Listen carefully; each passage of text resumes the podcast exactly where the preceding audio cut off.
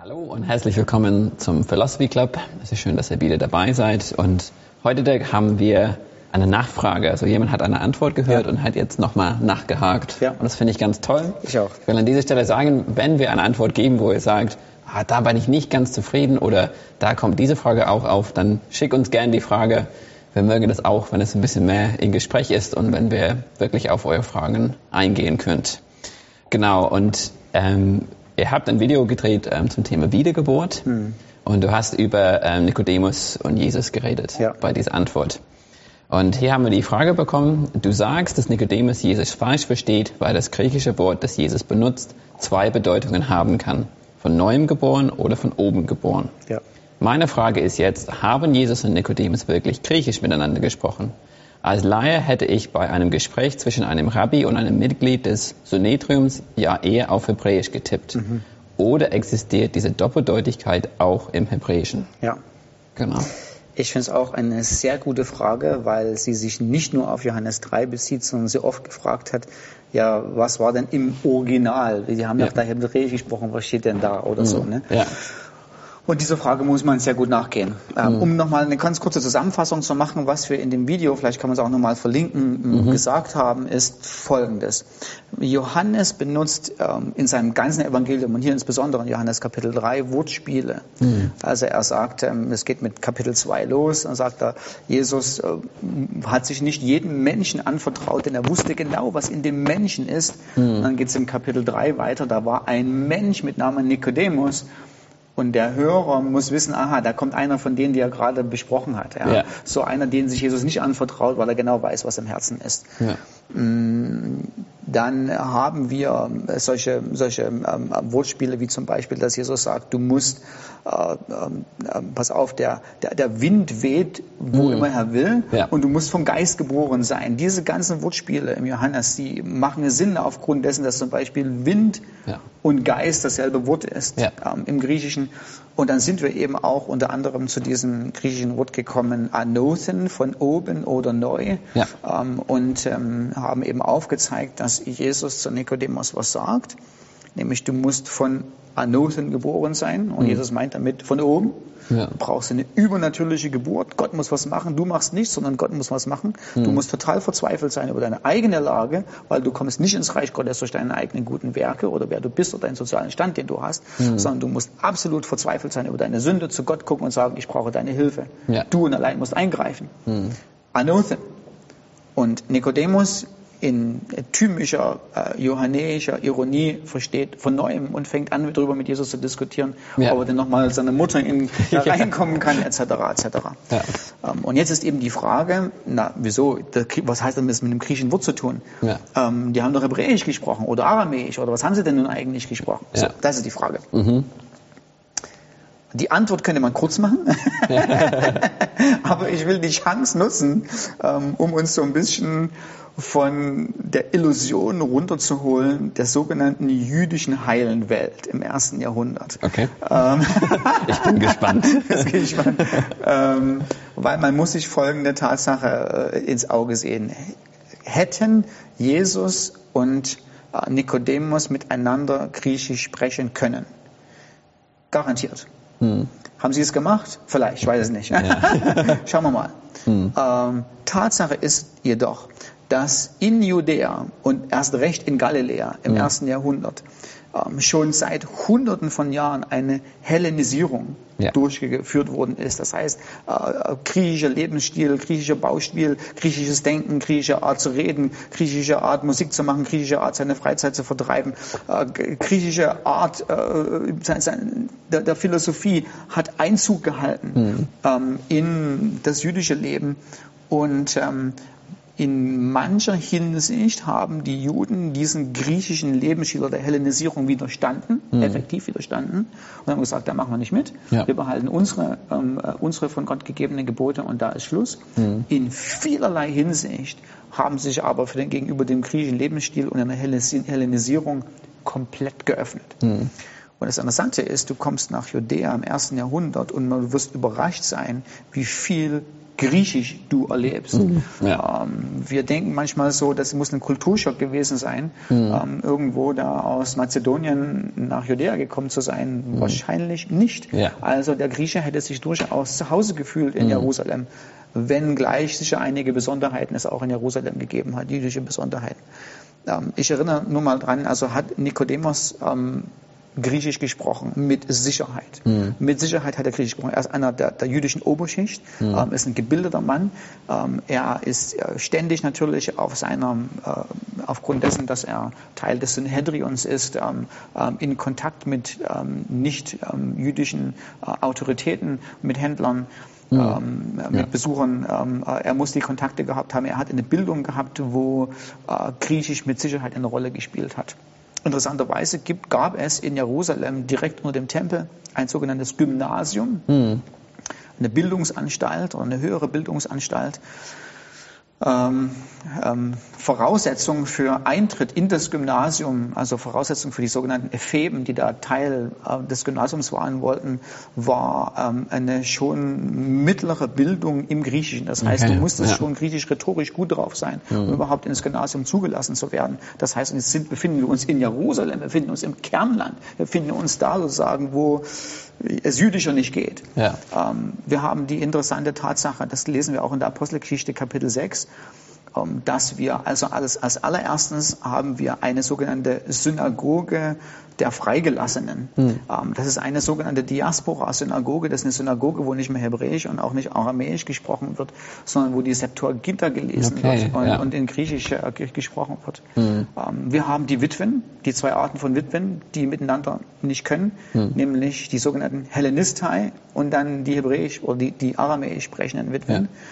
Die Hellenistai waren Witwen, deren Muttersprache Griechisch ist. Ja. Und das musst du dir mal vorstellen. Hier wohnen in Jerusalem Leute, mhm. die können nicht nur Griechisch, sondern deren Muttersprache ist Griechisch. Ja. Ähm, etwas über oder zwischen etwa 30 und 40 Prozent, wahrscheinlich Tendenz eher zunimmt, der Inschriften in Jerusalem im ersten Jahrhundert sind griechisch. Mhm. Also du läufst durch Jerusalem ähm, und sagst, so muss ich ja eigentlich, ähm, muss ich äh, äh, Aramäisch lernen oder so, gar nicht notwendig. Mhm. Es gibt genügend griechische Inschriften, die du lesen kannst.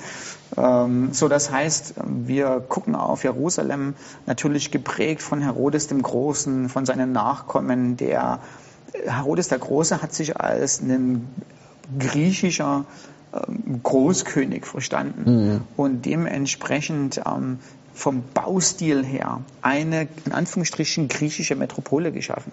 Mhm. Also du kommst nach Jerusalem im ersten Jahrhundert und Jerusalem konnte sich messen von, von, von, von der Architektur, von, von was du in Jerusalem kriegst, von Unterhaltung, mhm. ähm, mit anderen griechischen Großstädten in der damaligen ja. Zeit. Und dementsprechend gab es genügend Pilger, genügend Abenteuerlustige, ähm, mhm. äh, Busreiseunternehmen, die nach Jerusalem gepilgert sind und Jerusalem angucken wollten, weil da griechischer Stil zu finden war. Ja. Ähm, und das ist Jerusalem, Kernland. Ja. Wie viel mal mehr in Galiläa?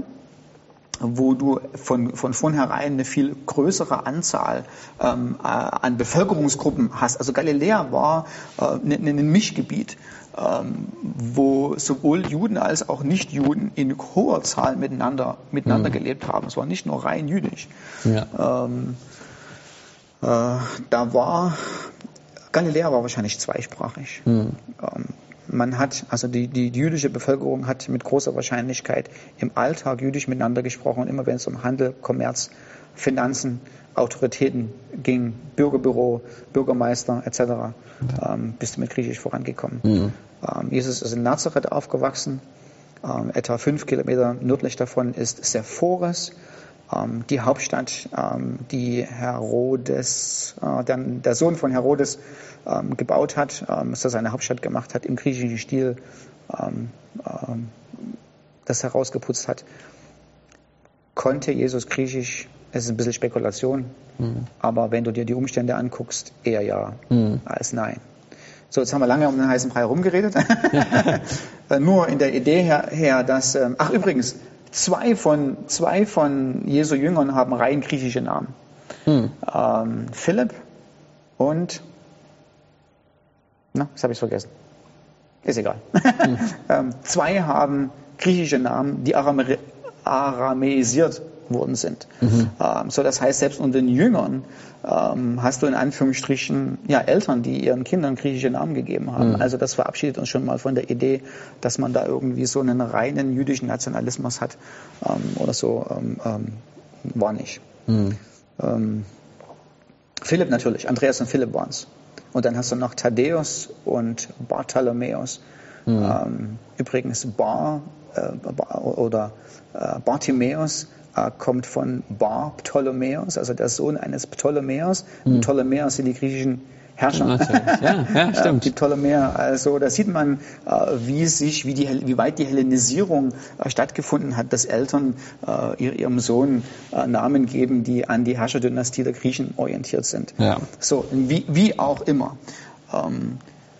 Die Mehrzahl der Juden hat im Alltag sich sowieso nicht hebräisch unterhalten, sondern hat sich aramäisch unterhalten. Mhm. Also Hebräisch wurde im religiösen Kontext gelesen, die hebräische Bibel, und vielleicht ähm, diskutiert in, in der religiösen Fachsprache. Mhm. Aber ansonsten hat man sich aramäisch unterhalten. Und jetzt passiert, jetzt kommen wir zum eigentlichen Kern der Frage. Das alles war Vorgeplänkel, was eigentlich nichts mit der Frage zu tun hat wie immer sich Jesus und Nikodemus miteinander unterhalten haben. Und das spielt keine Rolle mehr. Mhm. das, was Johannes uns transportiert, ist griechisch und er, er gibt uns ja auch nicht den echten Wortlaut der Unterhaltung, ja. sondern er gibt uns eine Zusammenfassung, ein Kondensat, ähm, also wie so eine Art ähm, Apfelsaftkonzentrat, das du mhm. pur nicht trinken kannst, musst du verdünnen. Ja. Das heißt, er hat die lange Unterhaltung, die zwischen Jesus und Nikodemus stattgefunden hat, sowieso zusammengepresst auf 16 Verse. Ja. Oder, oder was weiß ich, wie lange die, wie lange die Unterhaltung ging. Irgendwann, irgendwas zwischen 12 und ja, ähm, zwischen 12 und 21 hört die Unterhaltung mit Nikodemus auf. Mhm. Und ähm, wenn du dir die, nehmen wir mal die 21 Verse, die 21 Verse durchliest, bist du ja in irgendwas zwischen 50 Sekunden und eine Minute ja. und 30 zu Ende. Ja. Ähm, die Unterhaltung zwischen Jesus und Nikodemus hat nicht nur 90 Sekunden gedauert. Ja. Ähm, also es ist unvorstellbar, dass der Nikodemus da kommt und 90 Sekunden später sagt Jesus, und so hat Gott die Welt geliebt, dass es seinen einzigen Sohn geboren wurde. Und Nikodemus sagt, und tschüss, das war's. Ja. äh, genau. so, das heißt, wir haben einen Kondensat ähm, ähnlich wie zum Beispiel in der Bergpredigt. Mhm. Also liest die Bergpredigt, in fünf Minuten bist du durch. Ja. Ähm, das heißt, auch hier in der Bergpredigt hat Matthäus uns ein Kondensat gegeben. Das heißt, eine akkurate Kurzfassung ja. dessen, was passiert ist. Ja. Und der, die, meine Betonung ist auf akkurat. Mhm. Das, was wir lesen, das, was Johannes transportiert in Johannes Kapitel 3, ist seine Art, das, was in der Unterhaltung passiert ist, auf, mit seiner griechischen Rhetorik rüberzubringen. Ja. Und das ist die, das ist die inspirierte Schrift. Mhm. Es ist vollkommen unnötig und ein Fehlversuch, das irgendwie rückzuübersetzen hm. oder zu sagen, haben die jetzt Aramäisch gesprochen oder, oder wie, wie haben die gesprochen, ist komplett egal. Ja. Ähm, weil den Text, den wir in Griechisch haben, der in Griechisch geschrieben wurde hm. und in Griechisch von den Zuhörern gelesen wurde oder gehört wurde, vorgelesen wurde, das ist der Text, der die Bedeutung transportiert. Ja. Ähm, und dieser Text hat die Inspiration des Heiligen Geistes. Mhm. Dieser Text ist der vertrauenswürdige Text. Mhm. Und dieser Text mit all seiner rhetorischen Finesse und Kniffligkeiten ist das, was Gott benutzt hat, um die Bedeutung weiterzugeben ja. des Gesprächs, die damals stattgefunden hat. Ja. Ähm, alles andere ist ähm, eine Sackgasse. Also man hört das ganz oft, ja, was da steht, nicht oft, aber zum Gott nicht so oft, aber gelegentlich immer wieder mal, was da steht. Wenn du es ins Hebräische guckst, steht da genau das Gegenteil. Völlig egal, was im Hebräischen ja. da theoretisch gestanden hätte, wie auch immer. Ja. Ähm, die Schriften des Neuen Testamentes sind keine Übersetzungen von mhm. dem hebräischen Original, ja. sondern sie sind das griechische Original. Ja. Das griechische Original ist die Inspiration. Das heißt, ähm, wie immer ja. sie sich unterhalten haben. Ähm, wir wissen, dass auf irgendeine Form äh, diese Unterhaltung, dieses Missverständnis, Jesus sagt, du musst von oben, Nikodemus sagt, wie geht denn das? Und denkt an von neuem.